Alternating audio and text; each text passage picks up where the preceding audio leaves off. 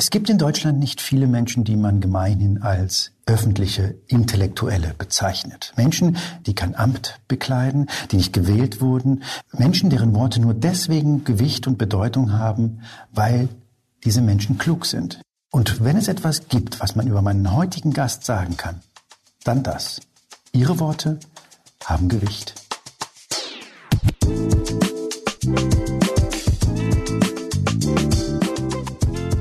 Hier ist Moreno Plus 1, der Interview-Podcast Spiegel. Mein Name ist Juan Moreno und das ist mein aufrichtiger Versuch, keinen Lava-Podcast zu machen. Bei mir ist heute Julie C., 49 Jahre alt und für viele Deutschlands bedeutendste Autorin. Romane wie Übermenschen unter Leuten oder letztes Jahr Zwischenwelten wurden allesamt mega, mega Bestseller.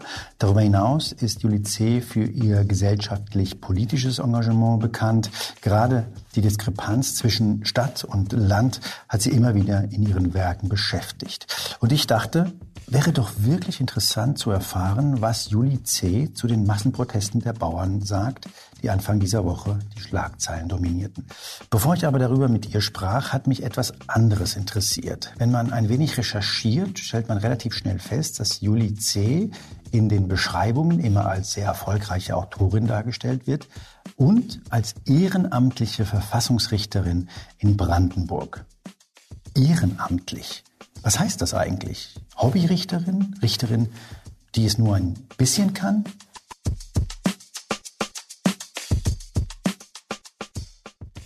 Ja, also es, komischerweise ist mir jetzt auch erst aufgefallen, seit mich das betrifft mit dem Ehrenamt, dass das tatsächlich so ein zweischneidiger Begriff ist. Einerseits ist es respektabel, ne, man tut was für die Gesellschaft, aber es hat auch so was Abwertendes. Und ich ärgere mich immer, wenn hinter meinem Namen dann steht ehrenamtliche Verfassungsrichterin, weil der Witz halt ist, dass alle Landesverfassungsrichter im Ehrenamt sind, sogar inklusive des Präsidenten des Landesverfassungsgerichts. Das heißt, ähm, mich unterscheidet nichts von irgendwem anderen, der hier Richter ist. Es wird nur bei meinem Namen immer extra betont. Entweder liegt es daran, weil man das nicht so richtig glauben kann, dass eine Schriftstellerin hier tatsächlich als eine ordentliche Richterin arbeitet. Oder es ist irgendwie mangelndes Verständnis für die Sache. Also ich glaube, die wenigsten Leute wissen auch, dass so ein reiches Land wie Deutschland es sich wirklich leistet, seine Landesverfassungsrichter im Ehrenamt zu beschäftigen. Das ist ja auch auf den ersten Blick ein bisschen skurril. Ne? Also ich kann dir sagen, was in mir vorging als kompletter Laie, der kein Jurist ist. Ich habe mhm. was komplett anderes studiert. Ich dachte, ehrenamtliche Verfassungsrichterin ist so jemand, der so ein hm. bisschen dabei Wie ein Schöffe ist. oder so. eine Schö genau. Dachte, das hm. ist so jemand, nee. der im Grunde nicht, äh, nicht so. wirklich im Job ist. Aber ich bin ja Volljuristin. Ich habe beide Staatsexamen ja, und ich bin promoviert. sogar promoviert. Ja, genau. genau. Also ja, ich hätte sozusagen auch und wenn das dem Schreiben so nicht gekommen wäre, hätte ich das auch tatsächlich angestrebt, ein ordentliches Richteramt als meinen Hauptberuf zu machen. Du wolltest wäre, Richterin mhm, ja. tatsächlich werden. Mhm, das wäre mein Brotberuf geworden. Und hier, um das nur noch einmal kurz zu erklären, am Landesverfassungsgericht ist es einfach so, dass die ähm, Arbeitsbelastung zwar sehr hoch ist und in den letzten Jahren auch immer höher geworden, weil wir so wahnsinnig viele Klagen von der AfD jetzt auch haben, die überschwemmen uns damit regelrecht, aber es sind auch unheimlich viele Verfassungsbeschwerden da. Aber sie war halt immer nicht hoch genug für eine ordentliche Richterstelle. Und weil man nicht wusste, wie man das besolden soll, ja, also wie man das in diesem strengen Besoldungssystem integriert, ist es halt im Status äh, vom Ehrenamt geführt. Aber das betrifft eben außer den Verwaltungsangestellten sämtlich, also alle neuen Richter, die zu diesem Gericht gehören, sind alle im Ehrenamt. Das heißt aber, wenn ich mich mit einem Kollegen, einer Kollegin mit dir hier unterhalten würde, die würde mir sagen, ich bin im Hauptberuf, aber eigentlich was, Disc-Jockey? Also, oder sind die, verstehst du? Also, es sind eigentlich ja alle Volljuristen. Die Landesverfassungsgerichte haben zum Teil, und hier in Brandenburg ist es so, die Möglichkeit, auch sogenannte Laienrichter zu beschäftigen. Das heißt, Männer oder Frauen aus dem Volk, die eben nicht Juristen sind. Das ist von der Idee her eben so gedacht, dass auch die Stimme eines Nichtjuristen so mit einer Perspektive von außen die Fälle betrachtet. Also die Jury-Idee in den USA vielleicht? Genau, so ein genau. bisschen in die Richtung. Aber eben dann innerhalb des Gremiums nur ein oder zwei Personen. Bei uns ist es jetzt die letzten zehn Jahre Andreas Dresen gewesen, der Regisseur, der ja selber tatsächlich nicht Jurist ist aber in der Zeit, wo er hier gearbeitet ist, faktisch zu einem Juristen wurde. Der hat aber leider jetzt gerade aufgehört vor ein paar mhm. Monaten, weil seine zehnjährige Amtszeit zu Ende gegangen ist. Und jetzt sind wir alle Volljuristen. Viele von uns sind Richter im Hauptberuf, aber eben Fachrichter. Wir haben auch einen Anwalt oder zwei. Ja, ähm, wir hätten sehr, sehr gerne auch einen Professor. Das ist momentan nicht der Fall. Also einen Rechtsprofessor, der uns bereichert. Also es sind schon Leute, die in den Hauptberufen irgendein juristisches juristischen mhm. Job ausüben eigentlich. Du kannst wahrscheinlich nicht über aktuelle Fälle reden, aber damit man, wenn man das jetzt hört, so eine Vorstellung hat, nenn doch mal einen Fall aus der Vergangenheit, was, mhm. was hier entschieden ja. wird. Also um vielleicht so eine Reich oder so eine, so eine Bandbreite anzudeuten, also Zahlenmäßig die häufigsten Fälle sind Verfassungsbeschwerden. Das sind eben Verfahren, die ganz normale einzelne Bürger einreichen, meistens nachdem sie schon bei allen möglichen anderen Gerichten waren wo sie uns sozusagen wie so eine Art letzte Instanz behandeln, was wir eigentlich nicht sind, weil wir nur die Verfassung eben prüfen. Und das kann von einem Parkknöllchen, was jemand partout nicht einsehen will, dass er das bezahlen soll, über Zwangsräumungen gehen, Familienrechtsstreitigkeiten. Wir hatten eine Kindesentführung hier, das war sogar mein persönlicher Fall. Also solche individuellen Sachen. Und dann gibt's die politischen Fälle, das sind meistens sogenannte Organstreitverfahren oder Normenkontrollen, die von den Fraktionen gegen zum Beispiel ein Gesetz angestrengt werden. Das wahrscheinlich berühmteste Verfahren, das wir hatten, war vor inzwischen zwei Jahren das sogenannte Paritätverfahren, als der Landtag in Brandenburg ähm, eingeführt hat, dass man die Abgeordnetensitze nach Männer und Frauen aufteilen soll. Ich sage es mal vereinfacht. Also eine Männer-Frauen-Parität im Parlament angestrebt wurde. Gegen dieses Gesetz wurde geklagt. Erfolgreich, glaube ich. Erfolgreich geklagt, weil wir als Verfassungsgericht eben gesagt haben, dass ähm, sozusagen der Abgeordnete als Vertreter des Volkes kein Gruppenvertreter ist, sondern jeder steht für das gesamte Volk, unabhängig von Identität. Das war so ein Verfahren, an dem haben wir monatelang gearbeitet, wie die Berserker, weil das ja auch hochwichtig ist. Und jetzt gerade haben wir natürlich Haushaltsfälle, ja, ist keine Überraschung. Also Klagen gegen Haushaltsgesetz. Wir werden bestimmt, also vermute ich auch noch eine Klage gegen diese Notlagenerklärung bekommen, die jetzt von ähm, vom Brandenburger Landtag auch wieder ausgerufen worden ist. Also alles, was sozusagen die Politik beschäftigt, beschäftigt dann meist oder oft auch, auch uns hier. Mhm. Wir fangen zu spät an, dieses Gespräch, weil du Nee, Moment, du standst gar nicht im Stau. Du bist total geschickt, diesem Stau Wer das jetzt irgendwie in Zukunft hört, der wird nicht wissen, wovon wir reden, aber heute haben die Bauern beschlossen, ihren Streik fortzusetzen. Viele Straßen, viele Autobahnen sind gesperrt, viele Auffahrten sind gesperrt und so weiter. Und du fährst, glaube ich, vom Nordwesten von Berlin, also im ungefähr eine Stunde von Berlin weg, ist es ungefähr? Es ist viel länger, auch ohne Bauern. Man fährt sehr lang durch ganz kleine Landstraßen und ich bin dann schon gescheitert auf einem Dorf, wo ich gar nicht damit gerechnet hätte. Da hatten die schon eine winzig kleine, das ist so eine Straße, wo du kaum mit zwei Autos aneinander vorbeikommst, die aber so ein Nadelöhr ist, durch das du weiter Richtung Berlin und Potsdam fahren kannst da hatten sie schon dicht gemacht und da bin ich dann einfach umgedreht und so einen Schleichweg durch den Wald und habe mich zur Autobahn durchgeschlagen und habe es dann erstaunlicherweise geschafft. Das war aber Glück. Also ich bin, glaube ich, durchgeschlüpft, bevor jetzt auch hier in Potsdam dann der Ring äh, blockiert genau, wird. Genau, ich habe heute schon ein paar Traktoren äh, gesehen. In der öffentlichen Wahrnehmung bist du so ein bisschen zur Erklärbärin des Dörflichen in Deutschland äh, geworden und des Ländlichen äh, geworden. Und darum muss ich natürlich dich dazu äh, fragen, hast du Verständnis für diese Proteste? Ist es etwas, was du nachvollziehen kannst? Doch, ich kann das total nachvollziehen. Also erstens kann ich es sachlich nachvollziehen, weil ich habe ja viel auch mit Landwirten zu tun. Ich kenne viele persönlich, rede sehr häufig mit denen auch schon seit vielen, vielen Jahren. Nicht jetzt erst nur äh, in neuester Zeit. Und weiß deswegen, dass die Probleme, von denen gesprochen wird, real existieren. Also man liest jetzt ja auch immer öfter so, euch geht's doch eh super und ihr kriegt schon so viele Subventionen und ähm, das stimmt doch alles gar nicht. Ihr seid doch gar nicht äh, existenziell betroffen. Das mag vielleicht daran liegen, dass natürlich auch der Bauernberuf wie alle anderen Bereiche sehr, sehr divers ist. Also natürlich gibt es große landwirtschaftliche Industrien, die vielleicht auch super laufen. Aber es gibt unheimlich viele Höfe und ich kenne halt vor allem die kleinen Höfe, die so familiär noch eher geführt sind, die wirklich Jahr für Jahr einfach mit der Pleite kämpfen und wo jede kleine Verschiebung im finanziellen Gefüge wirklich eine existenzielle Bedrohung ist. Und da hängt unheimlich viel dran. Also die tragen auch sehr viel Verantwortung, diese Leute. Die sind sehr engagiert.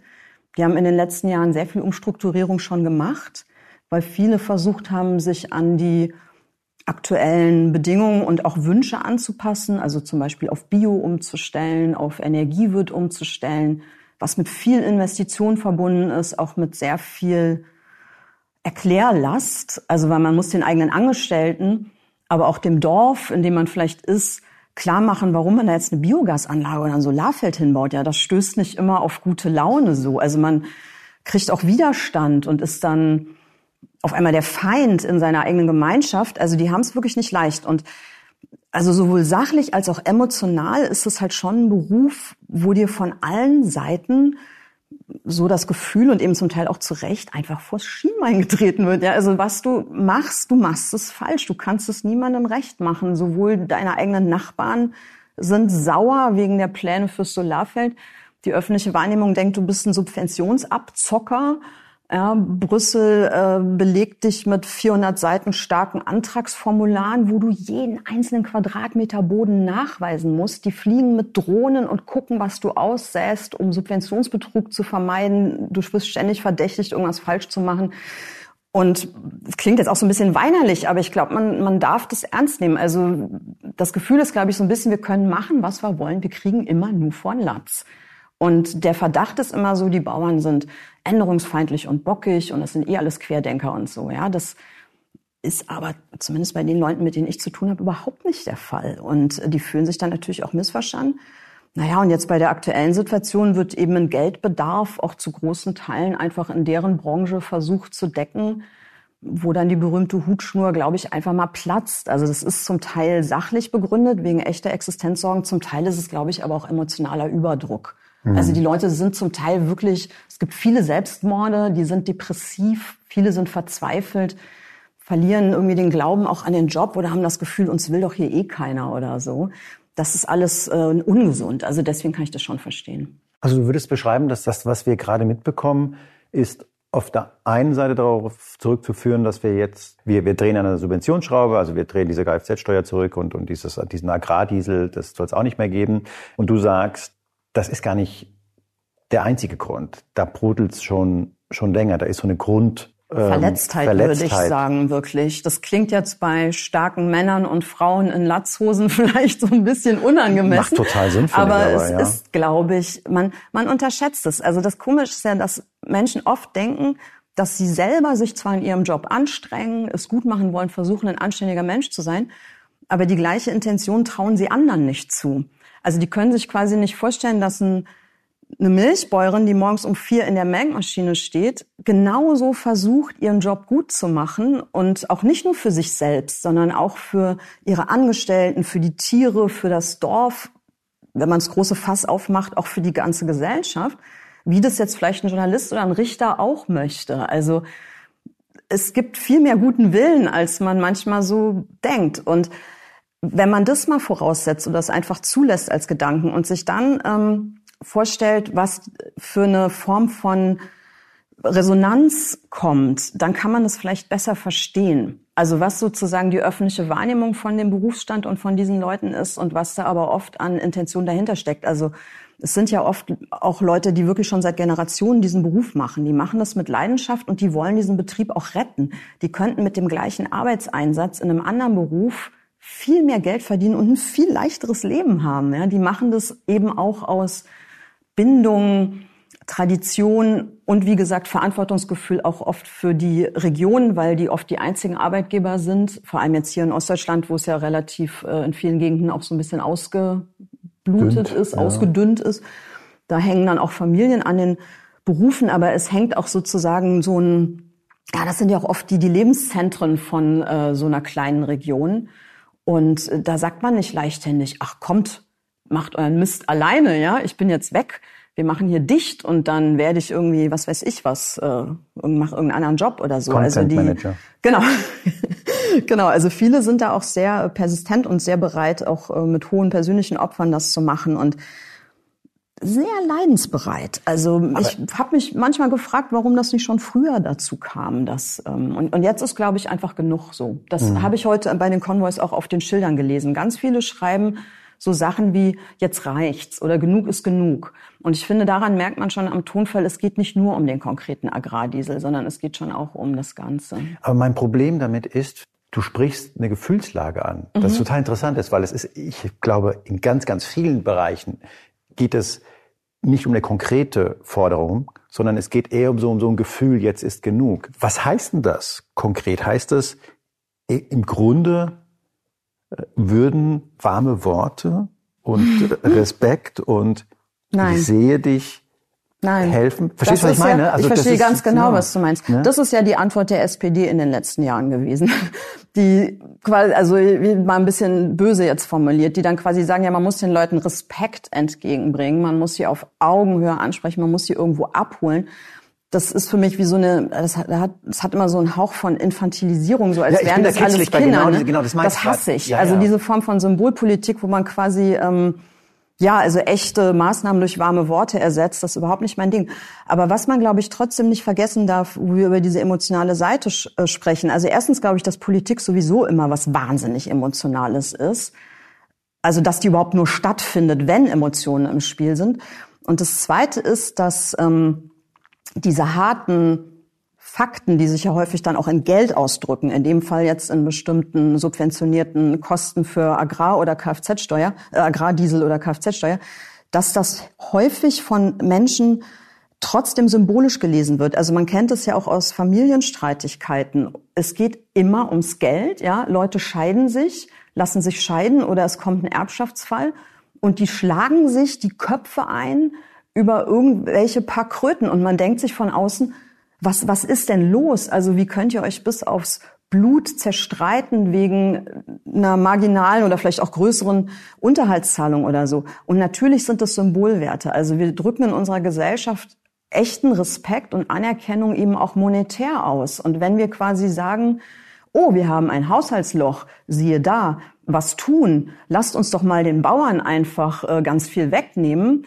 Dann sagst du da auch durch die Blume, weil ihr uns ja eh egal seid, ja, äh, weil sich für euch gar keiner interessiert und weil wir euch auch nie geglaubt haben, dass ihr wirklich Probleme habt. Also hier können wir mal, und das war ja sozusagen auch vergleichsweise ein recht großer Anteil, den man jetzt decken wollte aus der Landwirtschaft. Und das wird, glaube ich, auch so gelesen, ja. Also deswegen kann man das nicht komplett trennen und sagen, entweder warme Worte oder, ja, das ist kein Gegensatz, sondern es kommt zusammen. Aber um es zu verstehen, muss man es mitdenken. Also es geht nicht nur um die Bilanzzahl am Ende des Monats, aber um die geht es auch. Ja. Ich, ich muss ja sagen, ich mochte an den Protesten, an den Bauernprotesten, dass sie konkret waren. Das mochte Ja. ich am Anfang. Ich finde es gut, wenn sich Gruppen zusammentun und konkret sagen, was sie wollen. Ja, das ist Ja, eine ja, ganz komische Entwicklung in unserer Gesellschaft, dass wir das ökonomische Interesse von Gruppen auf einmal so runterreden, als ob das was Verwerfliches wäre, für sich selber ein ökonomisches Interesse einzug. Das ist doch die Grundlage von Demokratie. Ich frage dich deswegen, weil ich heute überrascht war. Ich habe heute Morgen einen Text gelesen und der sagt, na ja, schau doch mal, hier gibt's eine Gruppe von Bauern, die kämpfen für mehr Geld. Und dann gibt es eine Gruppe von jungen Menschen, die kleben sich auf die Straße, die wollen kein eigenes Geld, die wollen nur einen besseren Planeten. Ja, das ist ein unfassbar spannendes und, glaube ich, auch wahnsinnig wichtiges Thema. Da könnte man jetzt wirklich gleich mal zwölf Stunden drüber sprechen. Also da ist, glaube ich, so ein ganz großes Missverständnis im Gang und ich glaube, dass es als äh, politische Gemeinschaft auch ja vielleicht sogar beschädigt. Also wir haben irgendwann angefangen zu glauben, Politik müsste sozusagen eine altruistische Komponente haben, um legitim zu sein indem ich sozusagen nicht für mich selbst was fordere, sondern für andere. Also man kämpft als weißer Mann für die Rechte der Frau, ja, oder man kämpft eben immer für die Belange einer bestimmten Gruppierung und vielleicht gehört man da. Also man sagt nicht ich, ich verlange nicht diskriminiert zu werden oder ich verlange mehr Geld, sondern man sagt, man muss um sich um die anderen doch kümmern. Also man versucht es von der eigenen Person wegzuhalten und für jemanden einzutreten und dadurch so eine Art moralische ähm, ja, wie so, ein, so einen besseren Ausgangspunkt, so eine bessere Startposition zu bekommen in moralischer Hinsicht. Dagegen ist grundsätzlich auch erstmal nichts zu sagen, aber politisch gewendet ist es ja so, dass wir ähm, ein System haben, diese sogenannte Demokratie, die darauf basiert, dass die Interessen innerhalb einer Gesellschaft gegeneinander in Widerstreit geraten und kompromisshaft austariert werden. Und das setzt voraus, dass sich Gruppen bilden, die ein gemeinsames Interesse vertreten, und zwar ihr eigenes, ja, damit ins Rennen gehen, versuchen, sich möglichst groß äh, aufzustellen und das nach vorne zu bringen. Und wenn das sozusagen nicht mehr legitim ist, weil man auf einmal den Eindruck hat, jemand, der sagt, ähm, du, ich bin kurz vorm Verhungern, ich brauche mehr Geld, ja, das wäre ein böser Mensch, der wäre gierig. Ich glaube, dann haben wir ein Problem mit unserer Staatsform, wenn man es mal ganz hoch aufhängt, weil so ist Demokratie ursprünglich gedacht. Das ist ähm, ein Ausgleichsspiel von Interessengruppen. Und man muss, glaube ich, ehrlich genug und auch äh, authentisch genug sein, um auch ein eigenes Interesse formulieren zu können. Dagegen spricht nach wie vor gar nichts. Deswegen erschreckt mich das auch immer regelrecht, wenn man das jetzt liest, dass den Bauern sozusagen die Legitimität abgesprochen wird oder man versucht es runterzustufen, weil sie ja in Anführungszeichen nur ihr eigenes ökonomisches Interesse vertreten. Also das ökonomische Interesse ist ja nicht irgendwie so ein Luxusgut, sondern es ist ja die Grundlage für uns alle. Wir wären ja komplett unehrlich, wenn wir sagen würden, ja, mir ist Geld nicht so wichtig. Das kann man dann sagen, wenn man wirklich viel davon hat. Aber wenn man nicht so viel hat, dann ist Geld natürlich wahnsinnig wichtig, das Familieneinkommen und so weiter. Also darauf ruht ja alles andere. Mhm. Ja, ja. Also es ist exakt das, was ich an diesen Bauernprotesten, wie gesagt, äh, mochte und womit ich sehr oft Probleme habe bei anderen Demonstrationen oder auch Artikulationen von, von Wünschen, dass mir das Konkrete oft fehlt. Ja. Die, also die Worthülse, also Zukunft soll gut sein, ja. Auf jeden Fall. Auf jeden Aber Fall. Aber was das? heißt das genau? Um das vielleicht abzuschließen, wie siehst du denn jetzt diesen Ausgang dieser Situation? Weil die Regierung, die Bundesregierung ist denen jetzt äh, ein wenig entgegengekommen. Mhm. Ich habe den Eindruck, dass die Bundesregierung ziemlich genau liest, wie jetzt die veröffentlichte Meinung ist. Und die veröffentlichte Meinung klingt jetzt in meiner Wahrnehmung so, jetzt haben sie äh, schon was, was bekommen mhm. und jetzt ist gut. Das würde ja nach deiner Interpretation nicht zu einer Befriedung führen. Also was da, also angenommen, das wäre jetzt so, was sehr gut sein kann, dass man quasi sagt, wir sind euch entgegengekommen, das ist jetzt Kompromiss, jetzt reicht's, ihr müsst euch jetzt zufrieden geben. Das kann sein, dass das die politische Antwort sein wird, auch wenn man vielleicht dann nicht wie ein Einknicker aussehen möchte. Mhm. Keine Ahnung, was da alles für Erwägungen dann eine Rolle spielen. Was daraus konkret folgt, ähm, weiß ich natürlich auch nicht. Es gibt zwei Möglichkeiten. Entweder die Proteste gehen weiter und werden eskalativ. Das wäre die eine Möglichkeit halte ich für nicht so wahrscheinlich, weil ich die Mentalität ähm, in unseren, also bei unseren Mitbürgern generell, aber auch jetzt speziell in diesem Berufsstand nicht so einschätze. Auch immer, wenn versucht wird, denen das anzuhängen, die wären ja quasi schon fast gewalttätig oder kurz davor. Das glaube ich nicht, dass es so ist, ehrlich gesagt. Ähm, die andere Möglichkeit ist, dass man sich sozusagen äh, gefrustet wieder zurückzieht in seinen Alltag und versucht weiter durchzukommen. Vielleicht werden einige pleite gehen, vielleicht wird es einigen einfach schlechter gehen. Andere werden sich durchwurschteln. Es ist aber eine Hypothek. Das dürfen wir halt nicht vergessen. Also die Leute gehen mit einer Hypothek nach Hause. Das, worüber wir gesprochen haben, wird nicht besser, sondern schlimmer. Und es wird sich kanalisieren in irgendeiner Form. Ähm, teilweise erleben wir das ja auch schon. Also so eine bestimmte Form von, von Unzufriedenheit ähm, macht Leute natürlich auch zu potenziellen Wählern von Parteien, äh, die wir eigentlich nicht so gerne an der Macht sehen wollen. Das soll jetzt nicht klingen wie so eine Art Erpressung, so nach dem Motto, wenn wir nicht mehr Geld kriegen, dann wählen wir alle AfD. Das wäre jetzt auch eine total bescheuerte Formel. Aber natürlich ähm, nicht nur jetzt bei diesem konkreten Protest, aber generell bei dem, worüber wir gesprochen haben, also eine bestimmte Form von Frust, der daraus entsteht, in seiner Existenz nicht mehr stattzufinden in einem Land, ist, glaube ich, schon äh, mitverantwortlich auch für so Wahlentscheidungen wie jetzt äh, wählen wir halt mal was ganz anderes, sprich dann eben irgendeine rechtspopulistische Partei. Also da gibt's schon einen Zusammenhang. Naja, also da muss man ja gar nicht weit gucken. Das steht ja jetzt an in diesem Jahr. Es gibt eine Europawahl im Sommer, dann gibt es, glaube ich, Sachsen, ja. Thüringen und Brandenburg. Ja, ähm, es entspricht jetzt eigentlich nicht so meinem Naturell, mich vor Dingen wahnsinnig zu fürchten, aber sagen wir mal, so schön ist das nicht. Ja? Und mal abgesehen von dem, dass, äh, was hier sich möglicherweise dann noch weiter verschiebt, haben wir auch in den USA eine Wahl bevorstehen, der ich mit äh, schon erheblichen Bauchschmerzen entgegensehe. Also mhm. Schattenseiten der Demokratie dieses Jahr. Also schon, äh, die Prognosen sind ja nicht besonders günstig. Du hast mehrmals schon formuliert, eine Erklärung für diese enorme Popularität der AfD, indem du es so eine Art Normalisierung beziehungsweise Immunisierung nennst. Also wir müssen uns nicht wundern, dass es einen Teil der Bevölkerung gibt, der rechtspopulistische Parteien wählt, weil wenn es das nicht gäbe, wären wir total singulär als Land.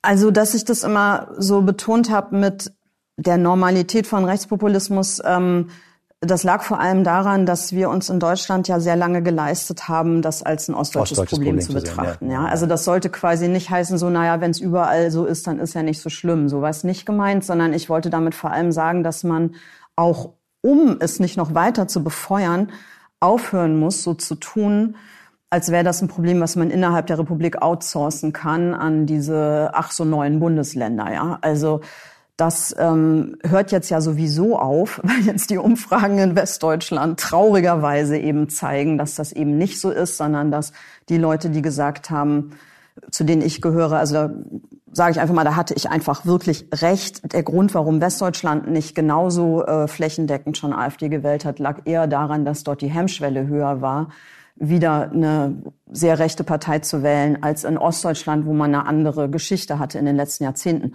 Also ähm, das ist jetzt tatsächlich nur insoweit Normalität, aber natürlich nichts, was einen nicht besorgen sollte. Ich denke schon, dass das noch eine Weile weitergeht. Ich glaube aber nicht, dass das sozusagen eine politische Notwendigkeit ist, dass das so gekommen ist. Also viele sagen ja jetzt schon so, ja, die demokratische Epoche war halt auch nur eine Phase und das geht jetzt zu Ende, ja, und jetzt kommt wieder die Zeit der Totalitarismen, da kann man gar nichts machen. Das ist sozusagen so eine Art äh, Naturgesetz der Pendelbewegung in der Geschichte oder so.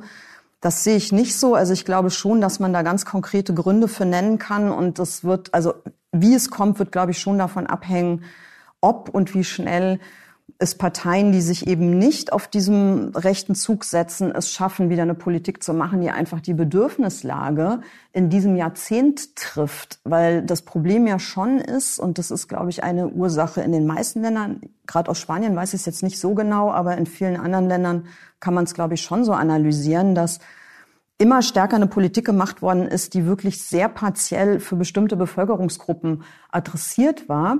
Was, glaube ich, auch so ein bisschen daher kam, dass man dachte, bestimmte Fragen sind auch so gelöst vielleicht. Ne? Also die klassischen Anliegen der linken Politik für arme, schwache und ungebildete Menschen einzustehen, da hatte man, glaube ich, so ein bisschen das Gefühl, das ist Vergangenheit. Also das ist Historie. Wir sind jetzt da an einem neuen Punkt und kümmern uns um andere Probleme. Und das fällt uns auf die Füße. Und eine gewisse Globalisierungsgeschwindigkeit, ähm, wo man sich auch erlaubt hat, doch mit recht rücksichtslosen Stiefeln voranzuschreiten und nicht zu gucken, was das bedeutet und da auch sehr viel gesetzt hat auf, ja, der freie Markt regelt das schon und so, das wird schon werden. Da hat man inzwischen andere Erkenntnisse. Der freie Markt regelt nicht alles. Ist jetzt halt die Frage, wie schnell man es schafft, da umzurüsten. Im Moment sehe ich leider, obwohl wir ja sogar so eine Art SPD-geführte ähm, Koalition haben, jetzt noch nicht so in Deutschland die, also ich glaube, die Erkenntnis sickert langsam ein, aber es dauert natürlich, bevor man dann wirklich umstellen kann, ja. Also bevor man es wirklich schafft, das Land da auch neu drauf auszurichten wieder. Aber, aber glaubst du, dass es diese Analyse, die du gerade vornimmst und die ich zu 100 Prozent teile, glaubst du, dass einige in der Ampel diesen Schuss schon gehört haben? Oder würdest also du sagen? Sehen tut man nichts. Ja, also man also, sieht noch nicht so richtig was. In den Köpfen weiß ich natürlich nicht so genau. Also ich war jetzt in letzter Zeit auch nicht so häufig bei irgendwelchen Treffen mit Politikern. Als ich zuletzt da war, meistens natürlich mit, mit SPD-Leuten, habe ich mich getroffen mit ähm, eher sozusagen führenden SPD-Menschen aus den neuen Bundesländern, aus Ostdeutschland, die hatten es glasklar auf dem Schirm, glasklar. Es gibt aber leider eben auch so eine ähm, Mentalität in der Politik, die ich schon sehr lange so wahrnehme. Die ist so unter Merkel entstanden, wobei ich jetzt nicht sagen will, dass das ihre Schuld oder die Schuld dieser Regierung ist, aber zumindest vieles in die Zeit dass Politik so angefangen hat, sich selber keine eigenen Gestaltungsräume mehr zuzugestehen. Also man sagte immer mehr so, ja, das Problem haben wir vielleicht erkannt, aber da können wir nichts machen, das ist EU-Sache, da können wir nichts machen, das ist Ländersache, da können wir nichts machen, da fehlt uns das Geld, da können wir nichts machen, äh, da haben wir irgendwie, was weiß ich, den Marburger Bund gegen uns, ja. Also für jedes vernünftige Anliegen, sei das mal die Bildungspolitik wieder auf einen echten Fuß zu stellen. Ja? Also so ganz grundlegende Sachen, die Daseinsvorsorge in den Griff zu kriegen, Pflegenotstand, Krankenhäuser. Also das sind ja Themen, da kannst du ja sozusagen in einem vierseitigen Handbuch des guten Wirtschaftens äh, die Top 10 lesen, wo unsere Baustellen sind. Und das ist schon Voraussetzung für gesellschaftlichen Frieden, muss man einfach so sagen. Also wenn es ist ja nicht so, dass es hier jetzt alles schon unerträglich wäre, aber wenn man merkt, es wird schlechter, das ist psychologisch halt schwer zu ertragen. Also eher erträgst du ein System, was schon scheiße ist und langsam besser wird, als eins, was gut ist und wo du siehst, wie das runtergewirtschaftet ist. Das macht Leute wahnsinnig nervös, wenn du diesen Trend spürst. Und den spürt man, glaube ich, schon. Also das ist schon so. Und ähm, da jetzt einfach sozusagen grundlegend ranzugehen und zu sagen, das muss neu aufgesetzt werden, erfordert natürlich schon viel Rückgrat, Mut auch zu einem großen Griff und so ein gewisses Beiseitewischen von all den 5000 Hürden, die es da höchstwahrscheinlich gibt. Das will ich ja nicht in Abrede stellen. Ich will den Job auch nicht machen. Aber so eine gewisse Verzagtheit im Gestaltungsanspruch merkt man schon länger. Und dann kommen aber solche Sachen wie zum Beispiel die Corona-Pandemie, wo man auf einmal doch sehr deutlich gesehen hat, wenn es sein muss, geht's. Ne? Also was dann alles geht, ganz erstaunlich. Also da konnte man eigentlich sehen, dass Politik nach wie vor unglaublich durchschlagkräftig sein kann. Da habe ich so für einen kurzen optimistischen Moment gedacht, hm, vielleicht sickert das ein, ja, vielleicht erzeugt das auch wieder ein bisschen mehr hochgekrempelte Ärmel. Was dann aber ja passiert ist, ist, dass sozusagen man sich jetzt selbst so rein erzählt in so einen Dauerkrisenzustand. Natürlich nicht ohne Grund, aber die Frage ist ja immer, wie nimmt, also wie ordnet man es auch ein? Es entsteht jetzt politisch so das Gefühl, okay, wir haben hier so eine Kette an Ausnahmezuständen, die müssen wir alle erledigen, bevor wir mal wieder mit dem Regieren anfangen können. Das führt jetzt natürlich auch nicht dazu, dass die Hausaufgaben gemacht werden. Also da gibt es viele Gründe, warum man die grundlegenden Dinge nicht anpackt. Ich glaube aber, dass wir uns damit sozusagen Jahr für Jahr, indem wir das aufschieben, eine immer größere Hypothek aufladen. Und das geht alles gemeinerweise zugunsten der Rechtspopulisten. Weil die stehen halt daneben und können immer sagen, das machen sie nicht, das machen sie nicht, hier und da und dort, Migrationsproblem, das nicht geregelt und so. Ja, die können ja immer da stehen und müssen nur die Knöpfe drücken. Die brauchen, ja, das ist der Vorteil der Populisten. Die müssen es nicht besser machen. Sie genau. müssen nur alle überzeugen, dass keiner es kann. Genau, die bieten ja noch nicht ja, ja. mal eine Alternative an, brauchen die auch gar nicht. Genau. Jetzt wird darüber gesprochen, ob man vielleicht die AfD verbieten sollte und so weiter. Ich glaube ehrlich gesagt nicht, dass das ein gangbarer Weg ist. Es wird einfach nicht funktionieren. Und ähm, wenn das so ist, dann heißt es ja, die sind wählbar. Und wenn die dann gewählt werden, dann ist es eben so. Ja, also das ist nun mal dann die Demokratie. Dann, dann kriegt wir kriegen das ja nicht geändert, wir kriegen es ja nicht weggeredet. Und dann ist ja sozusagen die zweite Frage, wie geht man halt damit um? Und da gibt's dann ja auch wieder, wenn man es grob sortiert, zwei Möglichkeiten. Entweder wir erleben tatsächlich dann, wir sagen ja jetzt schon immer, wir sind so arg polarisiert und man kann sich gar nicht mehr unterhalten. Da muss ich sagen, ähm, da ist noch sozusagen grausige Luft nach oben. Ja, also man könnte sich vorstellen, dass wir dann wirklich in eine US-ähnliche gesellschaftliche Lage reinkommen, wo tatsächlich Politik auch die Beziehungen der Menschen untereinander ganz stark vergiftet. Überall, also wo das Klima sehr, sehr aufgeheizt wird und sehr unangenehm und sehr traurig. Oder es passiert eben eher das, was du beschrieben hast, dass man sich so halb abwendet und so halb sagt, na ja, Politik, mein Gott, und es wird alles ein bisschen rauer, aber irgendwie geht's ja weiter. Die Schule macht ja immer noch auf um acht, manchmal fährt auch der Zug, so kriegen wir schon irgendwie hin und das dann so einordnet. Also man muss ja fairerweise auch sagen, ähm, wir haben halt in Deutschland zu Recht ähm, unsere Politik ja auch immer sehr geliebt. Ja, also wir lieben unsere Zeitungen, wir lieben, haben immer unsere Universitäten, unsere Politik. Das war immer alles anständig und toll. Das waren Dinge, auf die wir stolz waren, für die wir auch weltweit beneidet wurden. Auch zu Recht. Ja, ich war und bin der größte Fan von diesem unfassbar anständigen gut funktionierenden, intellektuell hochstehenden ähm, Diskurs, den wir hatten, politisch, medial, universitär und so weiter. Ja, andere hatten den aber nicht.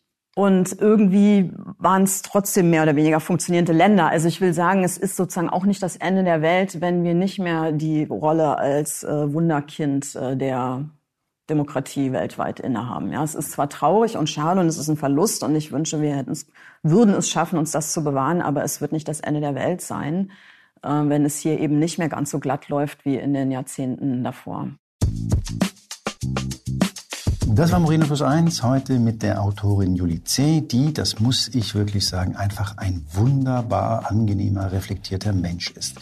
Und ich habe mich nach dem Gespräch noch ein bisschen mit Julie C. unterhalten und ich glaube, sie ist einfach ein wahnsinnig großer Fan davon, dass man sich mit den Menschen, über die man redet, und in Richtung Journalismus gerichtet, die Menschen, über die man schreibt, dass man sich mit diesen Menschen beschäftigt. Das würde zwar dazu führen, dass möglicherweise Texte erscheinen, die vielleicht nicht ganz so gut klicken, weil sie etwas weniger scharf und eindeutig sind, aber in der Regel wären es vermutlich bessere Texte. Das war Moreno Plus 1, der Interview-Podcast Spiegel. Und ich sage Danke bei Janis Schakarian, Julia Parker und Philipp Fackler für die Hilfe. Und ich sage Danke fürs Zuhören bei euch, bei Ihnen. Moreno Plus 1 erscheint wieder am kommenden Mittwoch und zwar bei spiegel.de und überall da, wo es Podcasts gibt.